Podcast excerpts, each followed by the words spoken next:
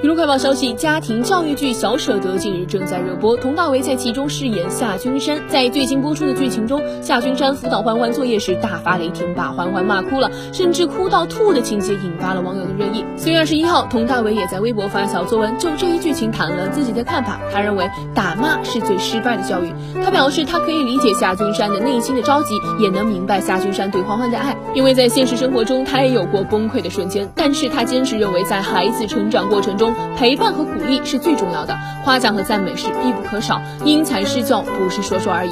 采取打骂的方式教育孩子，可能会让孩子得到提升，但是这是用孩子与家长的心越来越远换来的。起跑速度不同的孩子，不代表没有胜利的机会。父母需要做的就是永远站在孩子的身后。